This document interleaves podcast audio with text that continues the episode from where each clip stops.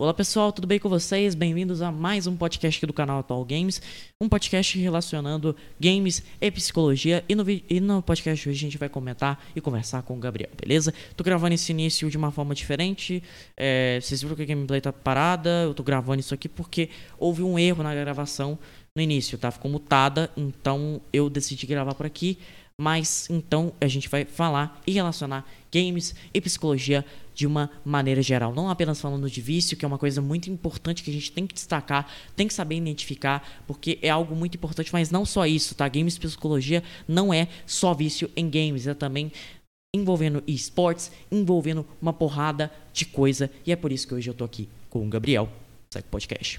Num contexto geral, acho que no sentido de a gente discutir sobre é, videogames e psicologia é algo que é algo que tem uma relação muito grande. E as pessoas às vezes enxergam o vício como algo que normalmente é de uma certa forma meio errado pela sociedade, porque assim, ah, o vício é porque você joga 3 horas por dia, 4 horas por dia, 5 horas por dia, 6 horas por dia. Não exatamente, tá? Eu acho que o vício, num geral e num completo, porque se a gente fosse classificar o vício, eu acho que não apenas em videogames, mas eu acho que tudo isso relaciona, entendeu? Eu acho que é tudo uma relação e algo conjunto. O Gabriel vai poder explicar isso para vocês de uma melhor forma, porque uhum. ele tá inteirado mais no assunto, né? Eu tô aqui pra gente poder realmente discutir sobre isso. Você acha que realmente, tipo, tem essa questão desse vício não ser uma coisa, tipo, ah, vício em videogames é algo especial? Ou ele é algo que olha, cara, faz uma é... completação como todos? No cotidiano, a gente, a gente faz, faz uma, uma, uma, diferenciação que muitas, muitas vezes não é, é muito saudável, né? né? A gente fala de forma, de forma coloquial, coloquial que a gente está viciado em um jogo.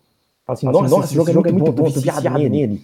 Esse tipo, esse tipo de coisa. Mas quando, Quando se, trata, trata de vício, gente, a gente está falando de dependência mesmo, mesmo. A gente está falando, falando de é, pessoas, pessoas que, têm, têm problemas, problemas sérios na vida, vida, por conta de um, de um comportamento que é, que é executado com uma frequência é, fora, fora do controle, controle e essa, essa frequência excessiva desse, dessa, dessa execução desse comportamento, comportamento entra em conflito com diversas outras áreas. áreas. Essa, essa, a grande, a questão, do vício é essa. É, é legal, não é legal ser viciado, porque ser viciado inclui que você está gerando conflito com diversas áreas da sua vida muito importantes. Então, você fica debilitado. Chega um ponto em que a única coisa que é prazerosa para você é o jogo. Né? Então, isso não é muito legal. Mas, ao mesmo tempo, as pessoas fazem muita confusão, no geral. Principalmente o pessoal das gerações mais antigas, né? dos nossos pais, os famosos boomers. Né? Uma coisa que todo mundo fala e que não faz o menor sentido. Se você joga muitas horas por dia, significa que você é viciado. Isso não faz sentido. Não é o tempo que você passa jogando que determina se você está viciado. É a relação que você desenvolve com esse jogo, independentemente de quantas horas você joga. É, eu, tenho, eu tenho alguns critérios aqui importantes, Thiago, da gente falar, para que a pessoa consiga identificar se de fato ela está viciada ou não, em vez de simplesmente se perguntar quantas horas ela está jogando. Você acha que seria legal falar um pouquinho sobre isso? Acho que talvez sim. É mais um negócio que eu queria comentar com vocês. Aí muita gente vai falar assim: ah, mas você está sendo hipócrita, porque você está falando de videogame e tá trazendo alguém que vai combater o contra-argumento. Não é isso, galera. Vício em videogames realmente existe, tá? É algo que, é, é algo que a gente tem que é, considerar e tem que ter importância. A gente tem que relacionar as, a, a, as coisas e entender como isso funciona. Eu acho que por isso que é bom a gente ter esse debate, sabe? Eu acho que é por isso que é bom. Porque assim, galera, um vício em videogames não é algo especial. Eu acho que é algo que é, é como os outros, entendeu? É como um vício que a gente tem que dar importância, mas é um vício como os outros e a gente pode viciar em muitas coisas. Então, assim. Exatamente. Cara... O jogo, o vício em jogos, ele se entra numa categoria de dependências comportamentais, que é quando você desenvolve uma relação de dependência por um comportamento. É, dependências comportamentais comuns que existem por aí. Compra compulsiva, é, uso excessivo de pornografia, a ponto que a pessoa não consegue ter relações sexuais, não consegue ter ereções, tem impotência sexual, uma série de debilitações por causa do uso excessivo de pornografia. E com jo os jogos entram nesse grupo de dependências comportamentais. Né? Então, é uma coisa que de fato existe, vem sendo bastante pesquisado, é, especialmente nos, depois dos anos 2000 ali, né? De uns cerca de 25 anos para cá. E as evidências estão cada vez mais sólidas a respeito disso. A própria Organização Mundial da Saúde já categoriza os sintomas e uma série de critérios para você conseguir diagnosticar é, a gaming disorder, né, que é como se fosse a jogatina transtornada, o fato de você jogar de forma que não te faz bem. Uhum. Exatamente. É, eu acho que é algo muito importante, uma... Você, Gabriel, eu queria falar um negócio, só que eu quero fazer só uma pergunta para você, porque assim, Sim. é algo que eu tive uma curiosidade muito grande nos últimos dias de perguntar. Você, por exemplo, você como trabalha com a área de psicologia, né, você atende pessoas, e muitas delas acredito que sejam pessoas que tenham essa relação com vício em videogames. Sim. Aí, aí me entra uma pergunta. Por exemplo, vamos supor, uma mãe já chegou no seu consultório, já chegou com você e perguntou assim: Ah, meu filho é viciado em videogames, e no final das contas você notou que não tinha nenhum tipo de dependência e nada com relação a isso ou não? você levantou uma questão polêmica, mas que é muito importante de se falar assim. Muitas vezes as visões que os pais têm a respeito dos comportamentos dos filhos é diferente da visão deles. E é diferente da visão do psicólogo. Né? Inclusive, é importante eu ressaltar aqui também que para você considerar que a pessoa está jogando de forma é, exagerada, de forma transtornada, de uma forma que não está saudável, tem algumas, alguns fatores que predispõem a pessoa a desenvolver isso. E o contexto, o próprio contexto familiar é uma dessas coisas. Então, se a pessoa está num contexto familiar conturbado, ela pode buscar mais os jogos como uma forma de sentir um prazer, de escapar de, de todos aqueles sentimentos ruins que um contexto familiar está gerando nela. Então, nesse caso, o problema não está em jogar, o problema está no contexto familiar. Então, é isso que a gente tem que trabalhar para que a gente organize esse ambiente e a pessoa não precise recorrer tanto aos jogos para ter uma certa, um certo prazer em fazer alguma coisa. Entende? Então, o contexto social, o contexto familiar, os amigos que a pessoa tem, os lugares que ela frequenta, é, e até uma predisposição genética a desenvolver vícios e compulsões são consideradas, né? Então, muitas vezes, os pais chegam, me procuram, falam, Gabriel, meu filho está jogando demais, eu não sei o que está acontecendo, e etc. E conversando, dialogando, eu vou vendo que tem uma série de questões do ambiente dessa, desse menino, dessa pessoa, que precisariam ser organizados para que ela não precisasse recorrer tanto aos jogos. Então, o problema, ela não está viciada em jogos, ela está usando os jogos como uma forma de lidar com problemas cotidianos que ela tem. É, então, essa é uma diferenciação importante de se fazer, e é interessante dizer também que você buscar os jogos como uma forma de aliviar sensações desagradáveis não necessariamente é algo saudável, porque o ideal seria que você não precisasse fazer isso. Entende? Então, é, é, é importante diferenciar o que, que, é o vício e o que, que é um, uma estratégia que a pessoa utiliza para lidar com uma série de questões do ambiente em que ela está inserida.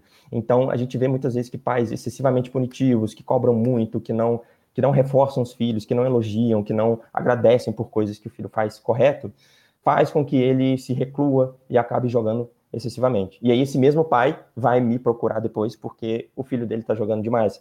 E aí eu identifico um problema na relação entre o pai e o filho. E é isso que a gente trata. Entende? E de tabela, a pessoa passa a jogar menos. Então, é interessante levantar essa questão, porque é uma dinâmica bem complexa. Exatamente.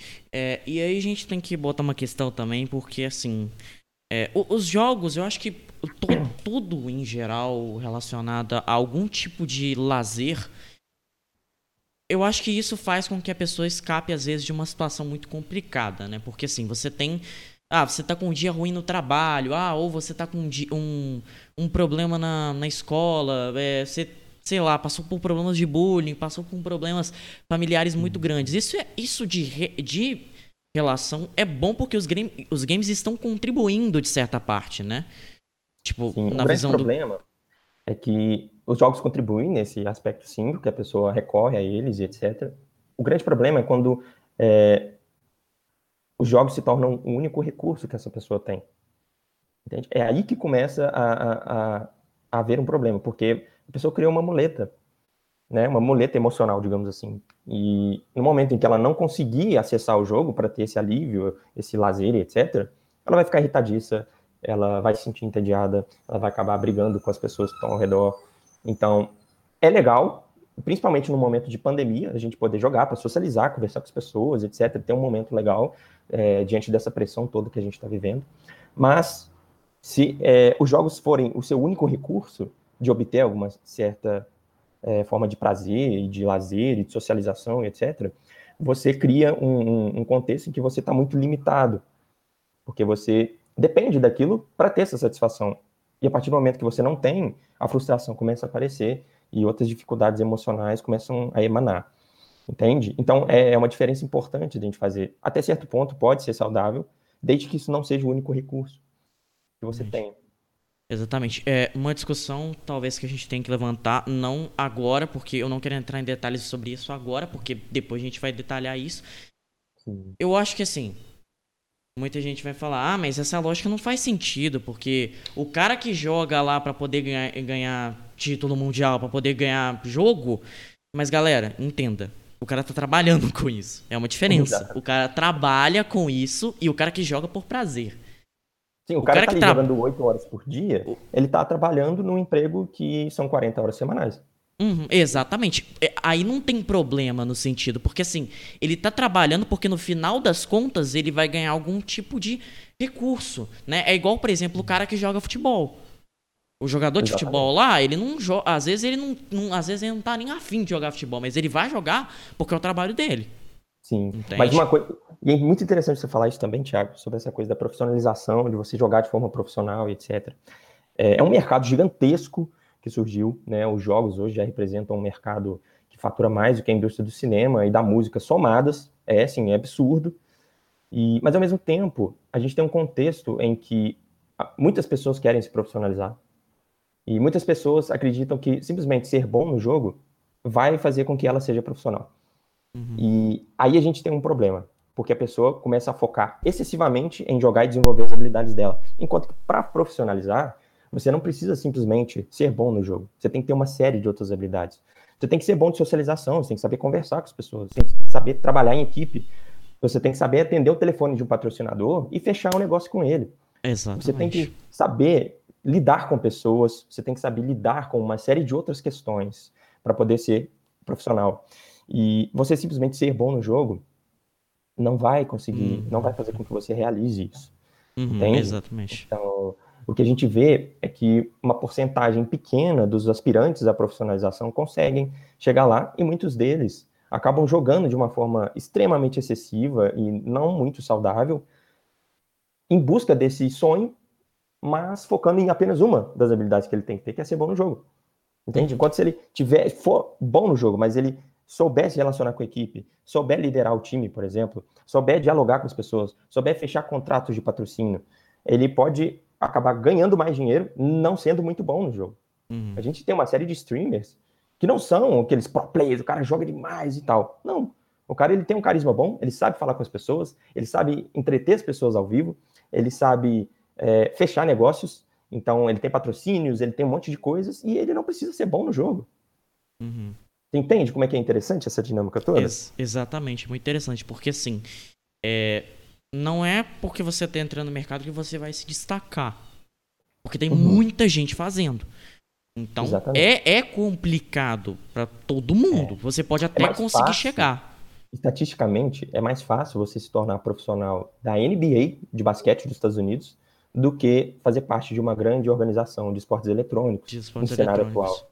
Você tem que se destacar muito, você tem que ser o melhor naquilo que você faz. Você tem que ser.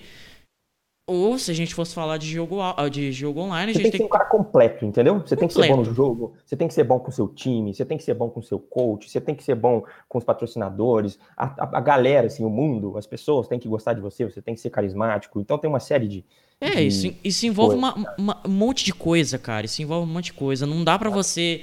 Mesmo que você, sei lá, seja o cara menos figurante da equipe lá, mesmo que você seja o cara mais amador, amador do time, né? Entre muitas aspas, mas enfim, você seja a, a, pessoa menos importante do time, você vai ter que saber fazer aquilo que a sua equipe pedir. Então, uhum. tipo assim, não dá pra. Pô, você ah, você é um bom jogador, beleza, mas você sabe conseguir fechar um contrato, uma parceria aqui? Você sabe não, uhum. você consegue não estragar a popularidade da equipe, porque tem muita gente que entra no cenário e tipo assim não, não, sabe nada. O cara só joga e, e, e, não faz um trabalho de marketing. É muita coisa que é, é uma das coisas que que muitos times no Brasil aqui reclamam, que tipo assim tem muita gente, muito time de esporte brasileiro que às vezes o jogador não sabe fazer marketing. E estão começando Exatamente. a fazer agora. Não sabe trabalhar o marketing no Instagram. Porque, pô, isso precisa, cara. Pra qualquer precisa, coisa. Exatamente. Entendeu? É, é um negócio que você vai ganhar dinheiro e é um negócio que a empresa também vai ganhar lucro. Porque ela vai saber, né? Que, pô, o cara que tá falando o meu nome, tá falando. Pô, eu, é esse cara aqui, esse, essa pessoa aqui que tá, né? Exatamente. Enfim, eu acho que. É, tem uma, uma série de. todo um repertório né, de habilidades uhum. que a pessoa tem que ter. Até um, um você pega um exemplo, um, cara que eu gosto de usar como exemplo, e ele realmente é um exemplo, é uma pessoa que se destaca assim absurdamente, é o Fallen. E, cara, uhum. ele é jogador profissional, ele tem um time que ele criou uma organização, é óbvio que tem sócios, que tem investidores, etc. E ele tem a, a, a Gamers Club, que é um portal onde os gamers podem entrar para aprender a jogar. Ele tem marca, onde ele produz os produtos dele. Então, assim, o cara é um grande empreendedor, na verdade, uhum. sabe? Ele não é simplesmente o melhor AWP do Counter-Strike. Ele é um Exa empreendedor, o cara é foda. Exatamente. Ele tem uma série de outras coisas. Ele construiu, e outra, e, negócios. Né? E outra coisa que tem por trás dessa equipe, galera. Um negócio chamado psicólogo. Exatamente. Exatamente. As grandes equipes de esportes eletrônicos hoje têm tem. um psicólogo por trás. Tem. Você pega o Astralis, o time mais foda de Counter-Strike. Eles voltaram pro topo a partir do momento que eles tiveram um psicólogo na equipe e tá difícil tirar eles de lá. tá difícil. Tá difícil. É, um, é um time reconhecido, é um time que tem nome e o, o, psicólogo ele faz uma diferença absurda, cara. Você ter uma equipe médica no, na, na, no, no back, no backstage do time é tipo assim, é pra dar um apoio ao jogador, tá ligado? Porque, gente, pô... a coisa é surreal, assim, o suporte que eles têm. No Astralis, por exemplo, você tem nutricionistas, você tem médicos que vão cuidar da saúde física da pessoa, porque, cara, você tá oito horas, nove horas por dia sentado. Uhum. Alguma coisa pode acontecer com a sua saúde. Você pode ter tendinite, porque você está fazendo movimentos repetitivos, você pode ter uma série de complicações, e tendo uma equipe por trás, você se previne disso tudo. É uma coisa que aconteceu no ano. Em... Cara, isso deve ter um ano e meio, mais ou menos. Foi que o Glaive, um jogador do Astralis, ele, ele se retirou durante um tempo do Counter-Strike, da cena, porque ele estava num, num, nível de estresse muito elevado. E a psicóloga do time teve um papel importante nisso. Cara, você está em burnout, você está muito estressado, você precisa se afastar um pouco do jogo, melhorar essa parte sua emocional para depois você jogar. A gente te substitui com outros jogadores, a gente dá um jeito, mas... A gente vai continuar te pagando, mesmo que Exatamente. você não jogue vai continuar te pagando, você é... Porque, assim, na Astralis, todos os jogadores ali, eles são sócios, né? Todos eles são empresários ali, donos do time. Então, o, a partir do momento que a psicóloga notou que estava ali um estresse muito grande acontecendo nesse jogador e que isso podia contaminar os outros membros da equipe, isso podia gerar uma série de problemas, principalmente para ele próprio, ele foi convidado a se retirar, ele se retirou, ele fez questão de tornar isso público, falar para as pessoas que precisava de um tempo, e depois ele voltou e está destruindo. Uhum. Entende? Então, assim, Exatamente. assim, saúde mental é importante demais nesses É importante pra caramba. Porque... E você vê que tem tanta relação, acho que games com a psicologia. É, hoje a gente tem uma questão, Gabriel, muito forte no mercado de games, que eu até falei no podcast passado, que é a questão do crunch. O que, que é o crunch? É, quando uma, uma empresa ela tá com um prazo limite para entregar um jogo, eles normalmente fazem os funcionários para trabalhar 12 horas por dia. Isso não é saudável. É, isso é uma situação e muito... acaba saindo um cyberpunk da vida cheio de bugs. Um cyberpunk Pô, da vida, tá exatamente. Ele trabalhando 12 horas por dia, alguma coisa, ela, algum equívoco ela vai cometer. E as, exatamente. E as empresas já estão pensando em psicólogos, em pessoas para dentro do estúdio. Você vê, dentro do estúdio. Não tem nada a ver com a pessoa jogar videogame. É a pessoa trabalhar com o videogame. É, é, é, é o desenvolvedor ali, tá ligado?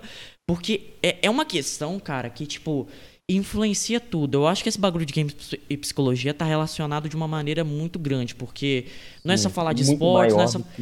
muito maior do que vício, tá ligado? Vício é a ponta do iceberg do Exatamente. bagulho. É, é, é, é, muitas coisas, porque quem trabalha, quem tá trabalhando ali por trás são seres humanos são seres humanos.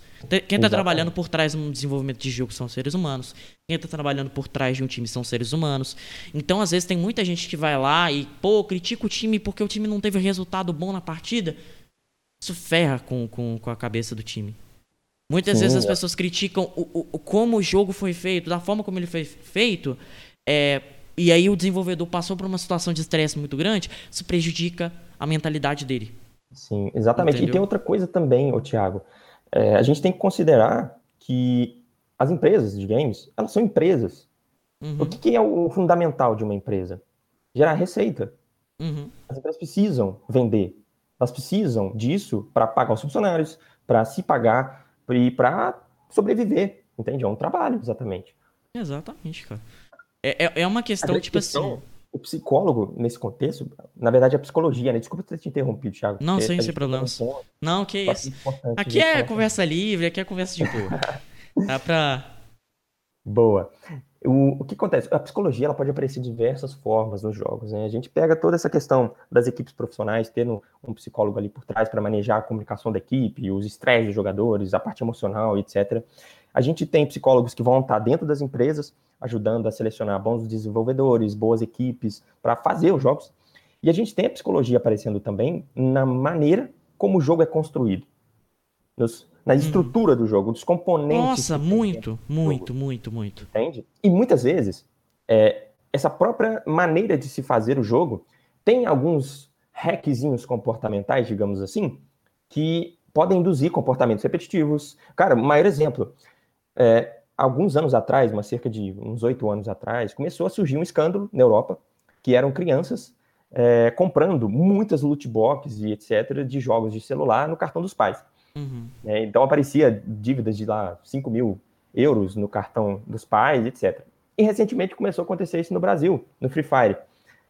E você vê, cara, o jogo é uma coisa muito fácil você gastar ali 5, 100 reais no jogo. É só clicar no botão e pronto. Uhum. Entende? Eu então, acho que assim, é, essa questão ainda mais. práticas que ainda flutuam ainda. O próprio mercado, as próprias pessoas, desenvolvedores, não sabem muito bem é, balancear o que, que seria legal de fazer assim, para a pessoa, que faria bem para o jogador, e o que seria lucrativo para eles. Existe um, um, uma grande dúvida em torno disso tudo. E muitas vezes acaba é, surgindo equívocos e fazendo algo que induz comportamentos repetitivos, induz, induz gasto excessivo de dinheiro. E é saudável isso, porque a empresa está crescendo, mas a troco de quê, né? A então a gente está num momento em que as próprias empresas estão começando a se atentar a isso, porque os próprios jogadores estão reclamando. Eles falam, cara, pô, você quer que eu gaste meu dinheiro todo para poder jogar seu jogo? Entende? Você está querendo fazer um jogo pay to win? Você quer que eu pague para ganhar? Não é isso que a eu gente, quero. A gente tem é, isso dentro do jogo. Às vezes como formas, tipo, como, como de uma, sendo de uma forma boa, por exemplo, uma construção de personagens dentro do jogo, uma construção de uma história, por exemplo, a gente teve. Exato, o enredo, a história. Cara, exatamente. a história do World of Warcraft é a coisa mais maravilhosa do mundo. Exatamente. Assim. Por exemplo, vamos supor, para construir um personagem como a Ellie, imagina o trabalho que foi para construir uma personagem como aquela, cara é, que tem todos os traumas psicológicos, toda a história ali, não para construir como herói, mas para sim construir como um anti-herói. Isso influencia de uma forma positiva ou negativa, como o Gabriel citou. Questão das loot boxes, que, por exemplo, os jogos online, galera, eles muitas vezes, às vezes, são até feitos para serem viciantes. Porque manter exato. o jogador no jogo por um bom tempo é bom para a empresa. É bom. Exato. Eles vão Cara, tem um dinheiro. fenômeno, Thiago, chamado de é, reforçamento intermitente. É, é, como se fosse um jejum intermitente. Uhum. você fazer um jejum. Como é que funciona o reforçamento intermitente? É quando você apresenta uma recompensa para a pessoa de forma intermitente, ou seja, você não vai, por exemplo, se você jogar uma partida de LoL ou de CS e ganhar, isso não quer dizer que você vai subir de patente ou de elo. Uhum. A empresa faz questão de não deixar claro quantas vitórias você precisa ou quantos pontos você precisa. O que você sabe é que se você continuar jogando e vencendo partidas, em algum momento você vai subir de nível. E quanto Exatamente. mais você ganhar, maior é a chance de você conseguir subir. Você então acontece que você jogou ali três partidas, ganhou as três, você fala, nossa, na próxima vai. Você ganha a quarta e não vai. Puxa, sacanagem. Aí você joga a quinta, ganha e não vai. Joga a sexta, ganha e vai. Fala, oh, agora foi. Só que, cara, você ficou um tempasso jogando só por essa expectativa. Nossa, será que agora vai? Nossa, agora vai. Nossa, não é possível. Será que eu vou pegar um time bom? Tem, tem uma série de coisas. Uma então, esse série. sistema de reforçamento intermitente, quando você não sabe quando a recompensa vai vir exatamente, é, faz com que você jogue repetidamente, ali, várias vezes, uma vez atrás da outra, uhum. atrás daquilo, porque você sabe que em algum momento você vai conseguir. Uhum, exatamente. E oh. eu acho que não só apenas para empresas de games que reforçam a atitude de manter o jogador. A própria, por exemplo, Cara, a gente vive num contexto de redes sociais. Redes sociais, exatamente. Uhum. A gente tem esse dilema das redes, né? Que tá em alta, e eu acho muito importante, né? As pessoas começarem a, a se atentar a isso, porque realmente, assim, os algoritmos e toda a inteligência artificial por trás das redes sociais, elas sabem muito sobre o nosso comportamento. Muito! Impressionante. Nossa. Cara, é, nós, é, seres é... humanos, nós psicólogos, a gente não consegue ter um controle de todas as variáveis que vão influenciar o comportamento de uma pessoa. A gente tem um limite, assim, você vai reproduzir um, um estudo dentro de um laboratório, não é a mesma coisa que a realidade. Você tem que controlar muitas variáveis, muitas coisas que estão acontecendo ali, tem que ser de acordo com o que acontece no cotidiano da pessoa. As redes sociais, elas conseguem é, armazenar mais de 5 mil variáveis a respeito do seu comportamento enquanto consumidor da rede social. Cara, se você der permissão para o Instagram utilizar a sua câmera para você poder tirar fotos, postar stories, etc., quem te garante que enquanto você está rolando o seu feed, a sua câmera não está enviando informações sobre a, a, a, o seu rosto, a sua, expressão facial para o banco de dados do Facebook? Uhum. Completamente. Você já leu a política de privacidade? Provavelmente não. Não. A gente um ca... alguma coisa tem.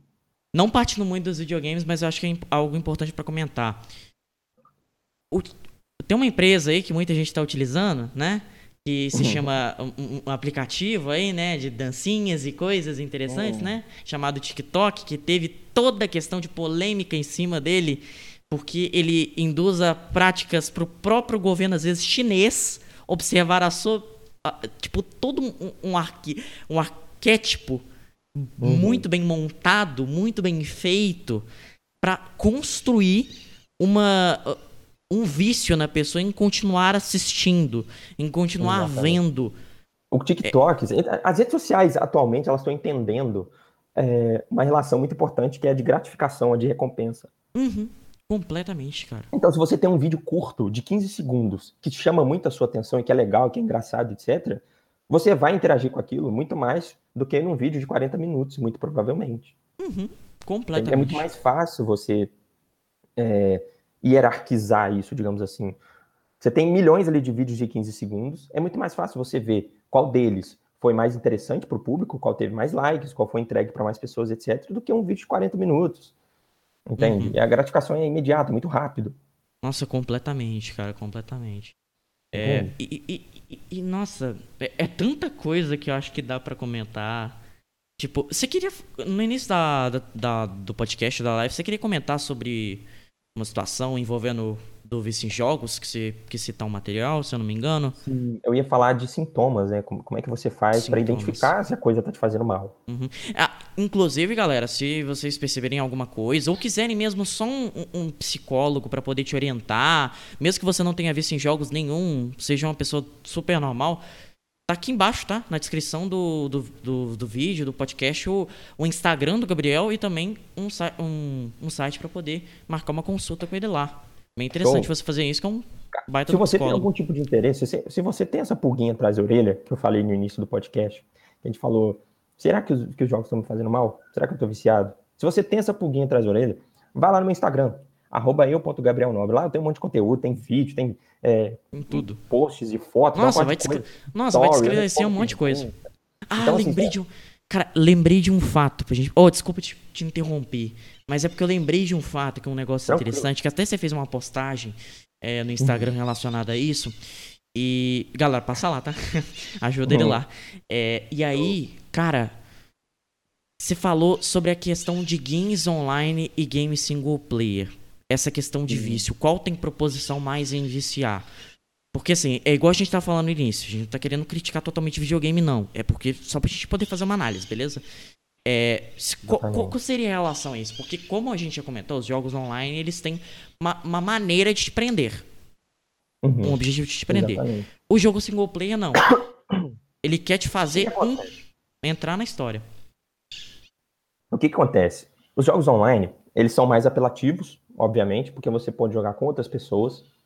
E nós, seres humanos, somos seres sociais. A gente gosta uhum. de interagir com outras pessoas. Por mais que a gente seja meio tímido ou tenha alguma insegurança, é gostoso interagir com outras pessoas. quando a gente está se sentindo seguro para fazer isso, é muito bom. Então, o fato de ser online já é mais apelativo só por isso. Uhum. Ao mesmo tempo, se você pega os jogos online, você observa uma coisa importante também. Eles não têm fim. É um jogo que não tem fim. Não você tem vai jogando, jogando, jogando, jogando, jogando, jogando, a coisa vai acontecendo, vai crescendo, aí tem a season, tem a expansão que lança e etc. Os offline também tem. Sim, mas é diferente. Os jogos online te induzem a jogar repetitivamente, offline. a competir com outras pessoas, você se compara o tempo todo com. Você tem rankings, você tem. Uhum. Você tá vendo os personagens ali transitando do seu lado, você tá vendo as armas deles, etc. Você tá se comparando. E quando você vê um cara mais forte do que você, por exemplo, no jogo, é natural você sentir vontade de caramba, eu quero ser igual esse cara. Caramba, eu quero evoluir, caramba, eu preciso melhorar e tal. Então, tem uma série de fatores que podem te induzir a jogar mais e fazer com que isso não seja saudável para você. Os jogos uhum. single player, geralmente, eles têm uma ah, história. Ah, você tava comentando dos online. Nossa, eu voei muito aqui agora, porque você falou online, aí eu achava que era offline, enfim. Só não, confusão, pode continuar, pode continuar, eu fiz confusão aqui. Os jogos single player, geralmente, você pega, pô, um God of War da vida, Prince of Persia, esses jogos assim, tem, tem um enredo ali por trás, tem uma história, tem os personagens, e você vai construindo a história ao longo do tempo. Você não está se comparando com os outros, você não está comparando é, quem jogou melhor uma fase, não, você quer terminar aquela fase, construir a história, né? E você começa o jogo e ele tem um fim, um momento. Chega um momento que já, você já fez tudo. O que você pode é, sei lá, jogar de novo num nível de, de dificuldade maior ou aguardar o lançamento do próximo capítulo, né? Do próximo jogo daquela série. Igual muita então, gente faz, né? Que é pegar o jogo e rezerar. Ah, eu não entendi muita história, quero entender de novo. Aí vai lá e rezera. É, tipo, então... agora eu quero zerar esse jogo prestando mais atenção na história. Ah, agora eu quero zerar esse jogo tentando uma dificuldade maior. Maior. Tem essas e questões, mas é um jogo que me deve fim.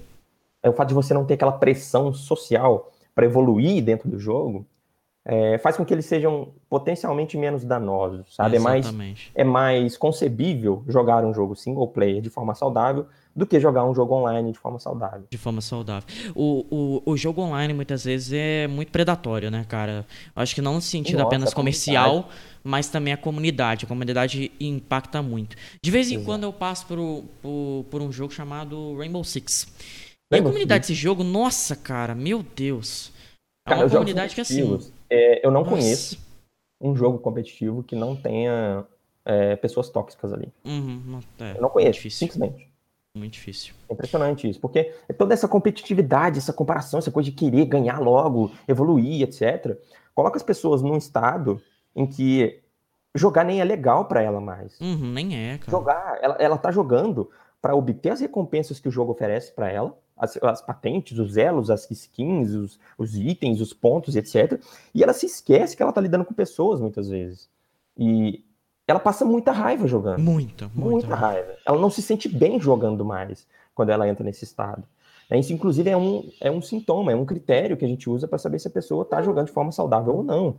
Entende? Se, é. se, essa questão toda do jogo, de evoluir, ganhar recompensas, etc., ultrapassa o nível social, que ali você está jogando de bobeira, curtindo com os caras, trocando uma ideia, interagindo com as pessoas, se ultrapassa essa barreira e você para de focar nessas pessoas, está focando na evolução dentro do jogo, muito provavelmente você vai se ver numa situação muito ruim para você emocionalmente. Hum, você vai ficar muito hum, desgastado, vai ficar estressado, vai passar raiva.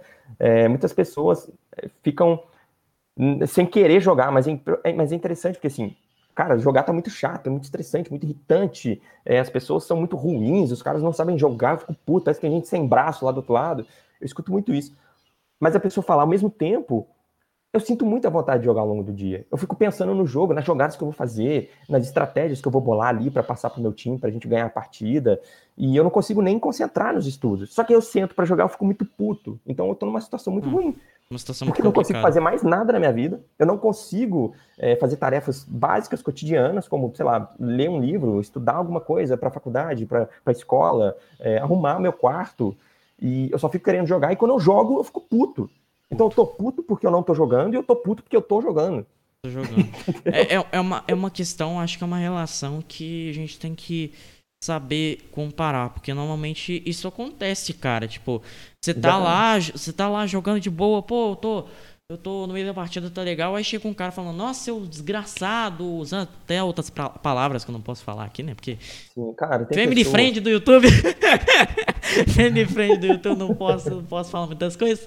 Mas enfim, é, você se sente num ambiente predatório, sabe? E aí não fica bom, cara. No final das contas, o povo fica se xingando, não é bom de, de maneira nenhuma. Por isso que às vezes os jogos single player chamam mais atenção da galera. Porque, tipo, por exemplo, um jogo como Cyberpunk. O perfil do jogador de single player é diferente do perfil do jogador. Muito, é, muito. É totalmente diferente.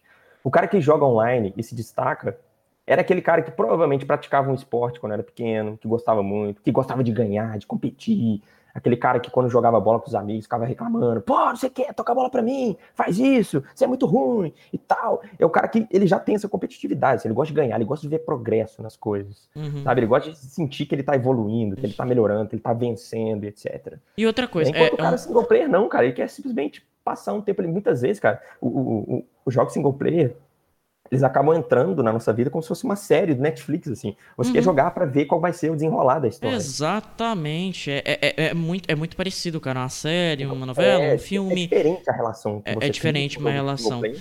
Com o jogo Porque, assim, online. por exemplo, tipo, eu, eu, eu sou um cara meio variado, eu jogo dos dois. Mas, tipo assim, é, é aquilo. De vez em quando, às vezes, eu pego um jogo online. Um jogo online, não. Um jogo single player mais pra poder jogar porque uhum. ainda mais pela história e tudo. Então, assim, cara, é, é, é algo que realmente eu acho que a gente também tem que medir, né? Essa questão do, dos jogos Exatamente. single player, dos jogos online, porque eles têm sim uma diferença, entendeu? É uma diferença Exatamente. sim. Tem uma diferença. E assim, é, é importante dizer também, Thiago, que seja o jogo offline, single player, ou seja o jogo online, multiplayer, o importante, mais importante de tudo, não é o jogo em si, é a relação que você cria com o jogo. Com o jogo, uhum, exatamente. É a relação que você está desenvolvendo com ele. Essa relação está saudável, não está? Essa relação está te fazendo bem, está te fazendo mal, entende? É importante se perguntar sobre isso. Exatamente. Eu acho que. É importante ter é essa questão. É uma, é uma relação que a gente precisa de entender. Exatamente. E, Cara, eu vou completar aqui falando uma coisa, é que para você assim, identificar se essa relação sua com o jogo tá legal, você pode pegar três critérios simples, cara. Três critérios simples.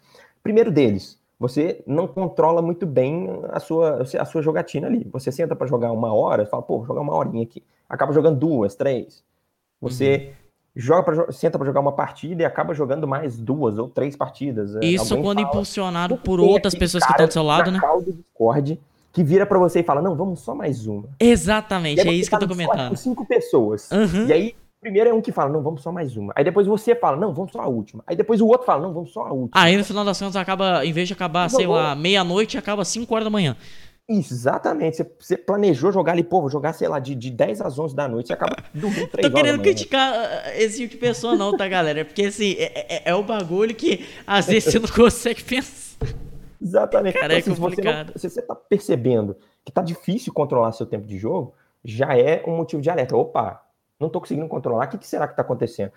Reflita sobre isso. Simplesmente reflita sobre Agora, isso. Agora, e se isso acontecer, sei lá, uma vez a cada duas semanas, não tem nada a ver.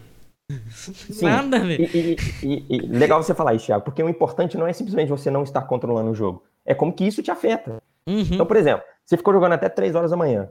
E aí você tem que acordar às 6 para ir para aula ou para o trabalho. Você chega lá super cansado, tratando os outros mal, grosso, sacou? Você chega puto, não presta atenção na aula, uhum. não consegue entender nada, dorme. Será que isso tá te fazendo bem? Entendeu? Mas é... o Thiago deu um alerta importante. Qual é a frequência que isso acontece? Entende? Isso acontece frequentemente. Você está observando que nos últimos seis meses, pelo menos, sei lá, uma vez por semana isso acontece? Talvez não esteja legal. Virou um cotidiano, virou uma rotina sua. Uma vez por semana, você vai estar tá fudido na aula, sem prestar atenção, etc. Uhum, exatamente. E aí isso afeta. O, o, que eu, o, que eu, o que eu acho que eu penso até às vezes é que, tipo assim, quando isso está atrapalhando outras coisas da sua vida, isso se torna um vício. Se não estiver atrapalhando, cara, se estiver de boa, tá tranquilo, tá conseguindo e você manter. Você tocou, Thiago. Intuitivamente você tocou no segundo critério que eu ia falar. É você dar uma prioridade aumentada para os jogos. De modo que eles passam a ter assim, se sobrepor a outras coisas da sua vida, outras atividades da sua vida. Então você vai preferir ficar em casa jogando do que encontrar um amigo seu. Você vai preferir jogar do que dormir. Você vai preferir jogar do que estudar. E uhum. quando você coloca, assim, jogar é muito mais legal do que estudar. Isso é fato, assim. Tá? São coisas completamente diferentes. Completamente Mas, diferente. se você não consegue ter um balanço nisso, e você sempre acaba priorizando os jogos em relação a isso, a longo prazo isso não vai te fazer bem. Não vai. Entende? Porque você está É deixando uma área importante da sua vida de lado. Né? E outra coisa importante, você continua jogando. Esse é o terceiro critério. Você continua jogando, mesmo percebendo que essas coisas estão acontecendo. Que você não está Hum. conseguindo se controlar e que você está priorizando mais aos jogos. E mesmo assim você continua jogando. Isso aí seria o motivo de alerta mais importante desses três. É caramba. Eu tô percebendo que a coisa não tá muito legal e eu continuo jogando mesmo assim. É. Entende? Uhum, exatamente. É, uma coisa que pode te fazer mal porque você vai começar a ficar chateado com você mesmo. Porra, cara, eu tô vendo que o negócio tá me fazendo mal e tô jogando mesmo assim. Tô jogando. Eu acho que isso, tipo, vamos supor, vamos botar um outro cenário aqui pra. Porque, cara, isso se torna mesmo assim um assunto meio polêmico, né? Tipo assim, Uhum. a gente for parar pra analisar. Vamos botar, cara, isso qualquer outra situação, tá? Vamos supor. Você, você gosta muito de, você gosta muito, sei lá. Você gosta muito de séries. Você gosta muito de assistir séries. Você gosta muito de assistir séries e tudo. Mas você percebe que você assiste, sei lá, uma carreata de episódio depois e você sabe que daqui a pouco você vai ter. o- Você precisa trabalhar, né? Você precisa Uhum. fazer a sua vida. Exatamente. A pessoa pode ficar três pula. horas da manhã vendo série também. Não, E isso fazia ela chegar puta, estressada no trabalho. Não é É, só o é- jogo. é- é faz isso mal. que eu tô falando. É, é, cara, é basicamente qualquer coisa. É, é mais um dos vícios. Não é um, não é um vício especial. Não é um vício, ah, meu Deus, um vício especial. Não. Nenhum vício é especial. Exatamente. É uma É, um, dependência é uma comportamental. categoria. O vício em jogos é uma dependência comportamental. Você pode se tornar dependente de comportamento. O vício em qualquer coisa, né, cara? Exato. Pornografia é uma coisa que está em alta atualmente também, Uhum. que tem alguns estudos interessantes saindo. E ele, Vício. inclusive, mais difícil de recuperar do que um vício em jogos. Vício em jogos. Não, cara, vício em jogos deve ser uma coisa tão tranquila, velho. Porque assim, ó, tem vício em bebida alcoólica, tem vício em drogas, tem vício em. Gosto falou, vício em fotografia, tem vício em. Nossa, sei lá, vício em redes sociais, A vício. compulsão alimentar, compulsão, Compulsão alimentar. Pessoa- a pessoa tá numa situação de ânsia e. E ah, Exato. meu Deus, eu tô numa situação complicada, eu vou lá comer um pouquinho. É importante falar também que todos esses vícios, se a pessoa tiver uma, uma, uma condição em que ela é dependente daquele comportamento, ela vai sofrer muito com isso. Muito. Ela vai ter consequências muito sérias para a vida Nossa, dela, sabe? caraca, cara. Então é, é importante, eu não gosto dessa coisa de falar, ah, existem vícios que é pior, tipo, eu poderia estar viciado em crack, mas eu tô viciado em jogos. Não, cara, a pessoa sofre do mesmo jeito, Do entende? mesmo jeito, da É de mesma formas forma. diferentes, assim, sofre de formas diferentes, porque o comportamento é diferente, mas ela fica bastante debilitada. Ela fica numa, num estado emocional muito prejudicado, entende? A saúde dela é, pode ser bastante prejudicada por isso. Então, é interessante considerar uma coisa global, sabe? Exatamente. Você ser dependente de um comportamento e isso tá te trazendo uma série de complicações, seja quais forem essas complicações, não tá saudável, É, entende? Não tá legal. Exatamente. Agora vamos pass- pa- parar e passar por um outro lado, que é a perspectiva das pessoas com relação a games, né? E Sim. principalmente as pessoas mais velhas. Ano passado, pessoas mais velhas, e são pessoas mais velhas. Ano passado, o Direitos Humanos, se eu não me engano, postou uma, uma publicação no Twitter e eles estavam comentando sobre o vício em games. E eles postaram lá, é. Como é que é? Jo- é jogar. Jogar é legal, exagerar não é bacana. Só que aí, beleza. A gente vê o vídeo no início. Só que do meio para o final, eles comentam sobre uma situação. Que se você jogar um- uma boa parte do tempo, ou seja, eles fizeram um teste lá aparentemente com um grupo de, de adolescentes ou crianças, eu acho que até pessoas mais, mais velhas, para poder jogar durante uma semana Sim. eles falaram que a massa encefálica do cérebro diminuiu. Gabriel, o que, que você acha dessa matéria? Porque eu acho meio bizarro. Não, a gente, eu- depois eu fui entrar até na fonte do, do- da questão, eu provavelmente, não Thiago, encontrei nada. provavelmente, tipo, esse, esse estudo é, não tem uma metodologia muito rebuscada. A massa encefálica ela pode ter mudado por uma série de motivos. Não necessariamente. Esse estudo não é suficiente para dizer que jogar fez diminuir a massa encefálica da pessoa. ma- massa, massa, massa cinzenta, no sentido que eu quero falar. cinzenta. Massa É, cinzenta. porque o que, que acontece? Eu, eu gosto de usar muito. Isso é, é aulinha de estatística aqui, gente. Uma coisa muito simples. Você tem, lá nos Estados Unidos, na época de primavera, tem muitas cegonhas que ficam rodeando a beira dos lagos. Uhum. Ao mesmo tempo, em primavera, na primavera dos Estados Unidos, nascem muitas crianças. Uhum. Então, eu posso dizer que as crianças vêm da cegonha? Né? São coisas que aconteceram ao mesmo tempo, mas uhum. tá. Uma coisa tem relação de fato com a outra? Não. Não sei. Esse estudo que você falou da massa cinzenta não necessariamente está estabelecendo uma relação ali experimental mesmo. É, foi só algo que eles encontraram. Pô, existe uma correlação aqui. Será que isso aqui quer dizer alguma coisa de verdade? Estudos posteriores vão mostrar isso, tá? O que eu sei é que algumas regiões conhecidas é, do nosso cérebro, elas são têm uma relação com jogos sim, tá?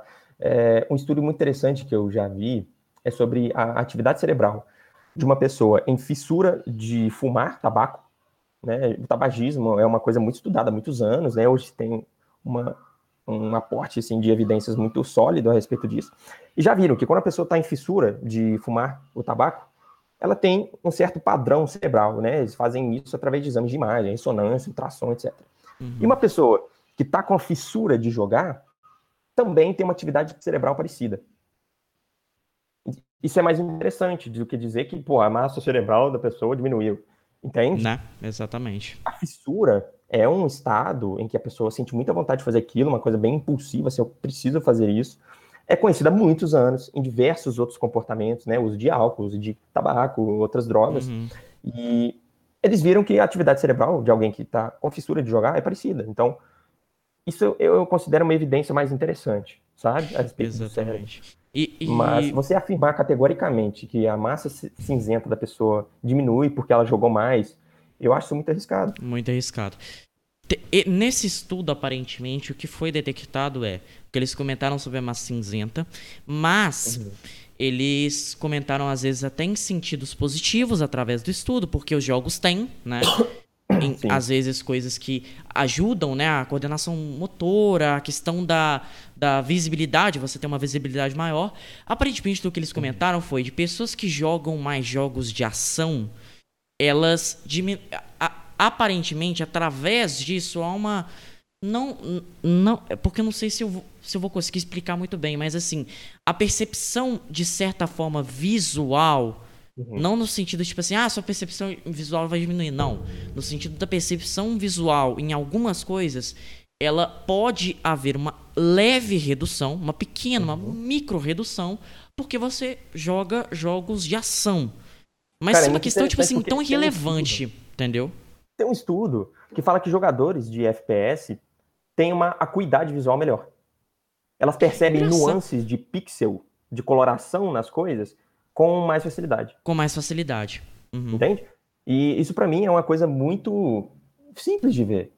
Você, pô, você pega um AWP de Counter-Strike, o Fallen, por exemplo, ele percebe muito rápido que um jogador passou na frente dele e ele dá um tiro na cabeça desse cara. Na cabeça do cara, exatamente. A acuidade visual dele tá melhor que a minha. E ele dá um tônico. O Fallen é daltônico. Daltônico, brother. E, e, assim, é interessante, assim. Tem algumas habilidades que podem ser aprimoradas. A grande questão é que na comunidade científica a gente não tem total noção de quais habilidades são essas, de qual, qual tipo de jogo, qual tipo de estímulo em termos de jogo pode melhorar algumas habilidades. A gente não tem noção assim total disso. A gente está uhum. identificando que algumas coisas podem melhorar sim através dos jogos.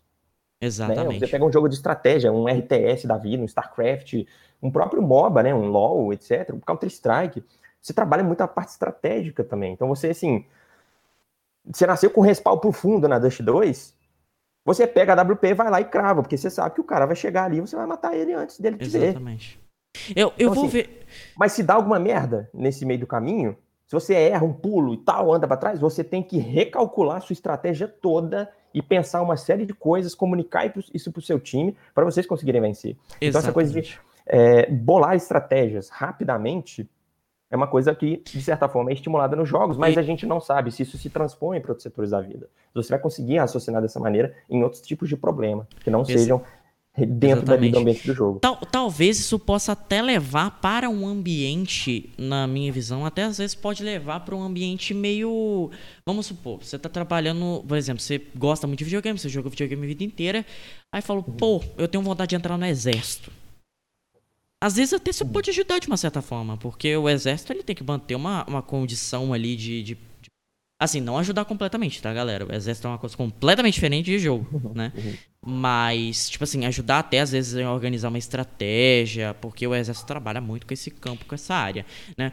Eu, eu não sei se eu consegui explicar muito bem essa questão desse artigo, porque realmente é, é meio, meio confuso. Depois eu vou ver se eu, tenho o link. Eu... eu quero ler esse artigo depois. Eu, eu, eu, eu, eu, vou ver se eu vou ver se consigo se eu, tipo, te passar é, assim.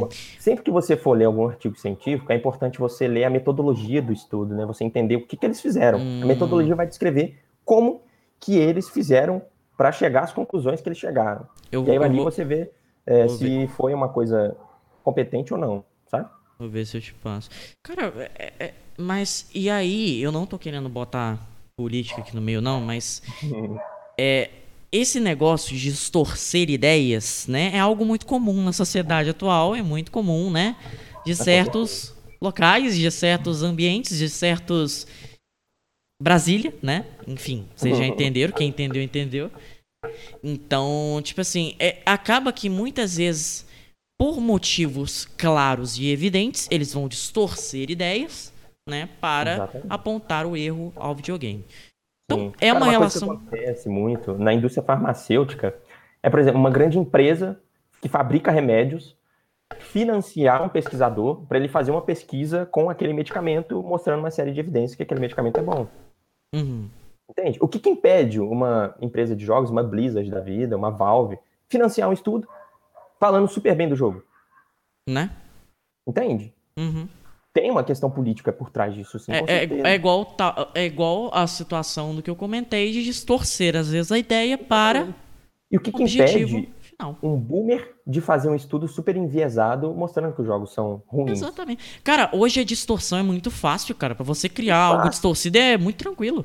Por isso que é, estudar é muito importante, gente. Você uhum. fazer pós-graduação, você ter uma noção metodológica, você entender de metodologia de pesquisa, te dá um senso crítico absurdo. Que você uhum. consegue olhar para o artigo, ver o método do cara e falar, mano, isso aqui é furado, não vou nem perder meu tempo com isso. Uhum, Ou então caramba, o método desse cara foi muito arrojado, vou ler sobre isso. Então, procure sempre, quando você for ler pesquisas científicas, revisões sistemáticas são muito interessantes, que a, a pessoa vai, vai reunir uma série de evidências de diversos estudos e fazer um resumo daquilo, uma revisão. Exatamente. Você pega uma meta-análise que vai comparar uma porrada de estatísticas ali, é um método muito arrojado, muito complexo e que pode chegar a conclusões muito interessantes. Há um tempo atrás, é, se falava muito sobre a tomada de decisão, é, que você possivelmente teria uma melhor tomada de decisão se você tivesse níveis maiores de açúcar no seu sangue.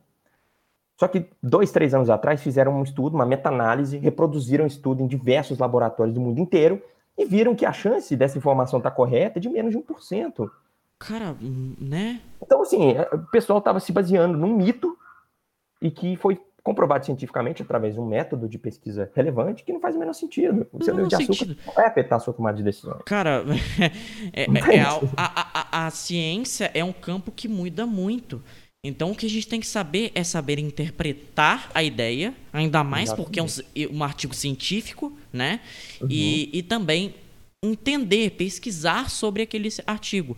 Eu só, eu só fiz essa questão, esse levantamento, para poder chamar essa ideia, porque uhum. assim, cara, não tem base nenhuma. Informações, numa... né, cara? Assim, é, exatamente. Eu, eu, sou o tipo de pessoa que eu não gosto nem de usar o Twitter, por exemplo. Porque uhum. lá é uma de informação cruzada que você não tem a menor noção a da pessoa, A pessoa fala uma coisa, a pessoa fala A, a outra entende B. Completamente diferente. Então, Exato. Então, assim, é, é uma questão, é uma situação que realmente é muito complicada e tem vários vieses por dentro Exatamente. dela. Né?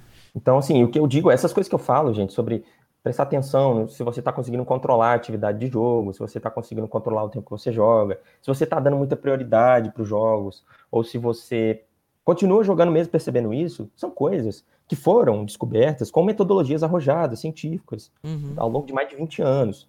Entende? Não, tô tirando isso da minha cabeça aqui. Exatamente. É importante é, observar esses pontos, porque houve muita pesquisa científica, né? Muito exaustivo nesse ponto. E eu, eu sou pesquisador na área de vício em jogos. Eu estou fazendo minha pesquisa de mestrado, vou fazer doutorado, vou publicar alguns artigos, já publiquei capítulos de livro ensinando um psicólogo a identificar o vício, tratar o vício em uma pessoa. Então, assim, as informações que eu trago aqui não são esse, esse monte de bobeira que você encontra em, em, em blogzinhos e coisas falando mal dos jogos que foi escrito por uma pessoa de 60 anos que nunca jogou. Entende? Eu tenho uma experiência de jogador e tenho experiência científica também. E tento aliar os dois porque eu vejo que tem muita confusão é, em relação a esse tema.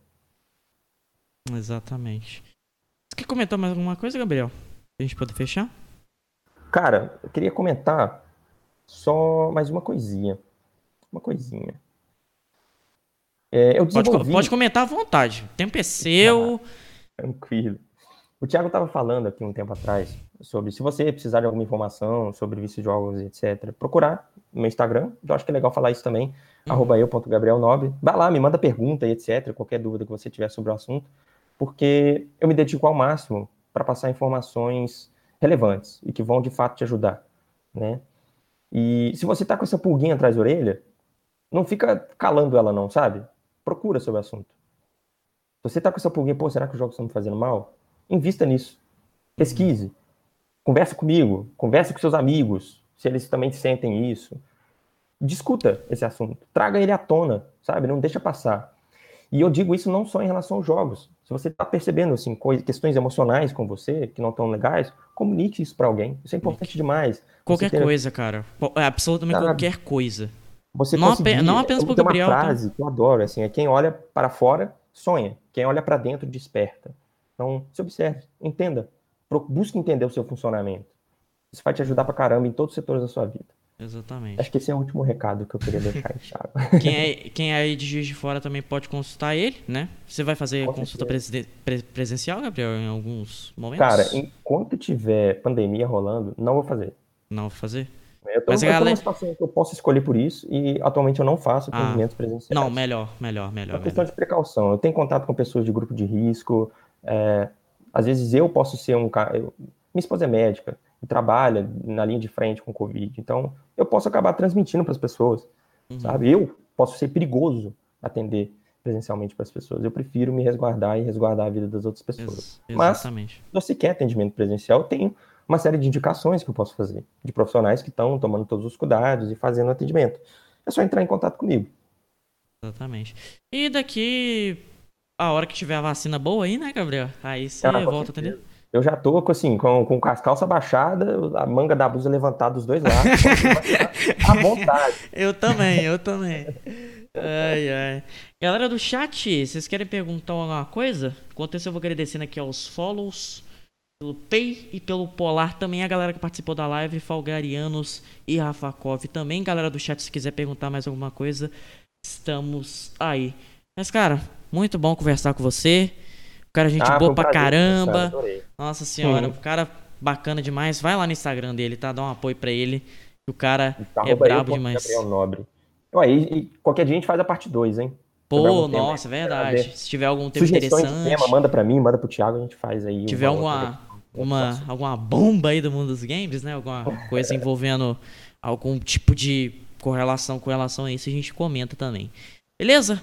Então, vou finalizando o podcast por aqui. Muito obrigado a todos que escutaram no Spotify, muito obrigado a todos que viram aqui na live e também o VOD pelo YouTube, ok?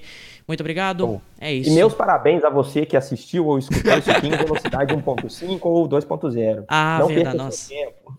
aumente a velocidade dos vídeos. Exatamente, aumente muito, aumente muito a velocidade. Tá vendo? Esse podcast vai quase durar uma hora, o, o, vai durar meia hora 2.0 e 1.5. É isso, galera. Muito obrigado. Valeu, falou. Grande abraço. E Valeu. até mais.